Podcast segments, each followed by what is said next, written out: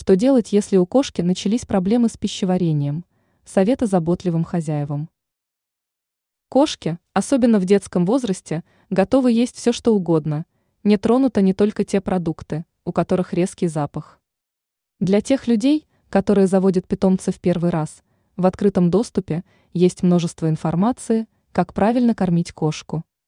Но не все считают нужным эту информацию изучить, и потом сталкиваются с тем, что у котенка начинаются проблемы с желудком. Что же вызывает запоры у кошек? Как бы ни выглядела привлекательная реклама сухих кормов, их можно использовать в редких случаях, когда нет возможности приготовить натуральную пищу. Но кормить питомца сухим кормом на постоянной основе очень не рекомендуют, даже ветеринары. Кукурузные масла, пальмовое масло, крахмал неизвестного происхождения – все эти ингредиенты сухих кормов засоряют кишечник вашей кошки.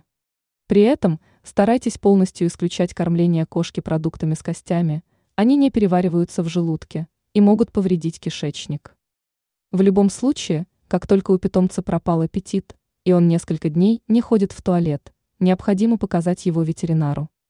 Обычно запоры лечатся специальными лекарствами, которые помогают размягчить пищу в кишечнике и не потребуется хирургического вмешательства.